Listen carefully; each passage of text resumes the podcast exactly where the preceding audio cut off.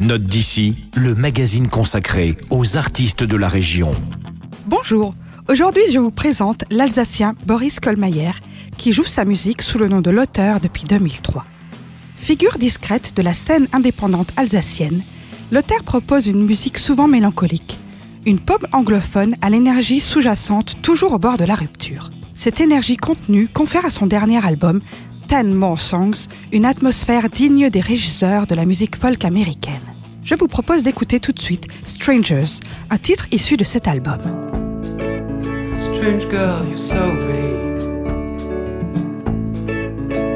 You are not blind. I'm only clowning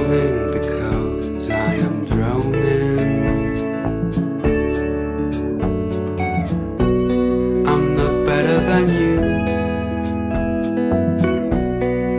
More or less the same kind. Mm-hmm.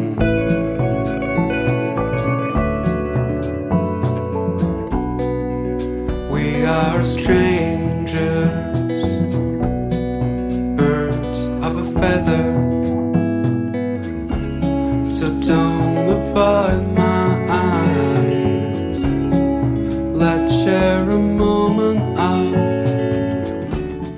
On imagine aisément l'auteur, assis, seul sur un banc à la lisière d'une forêt automnale, sa guitare à la main.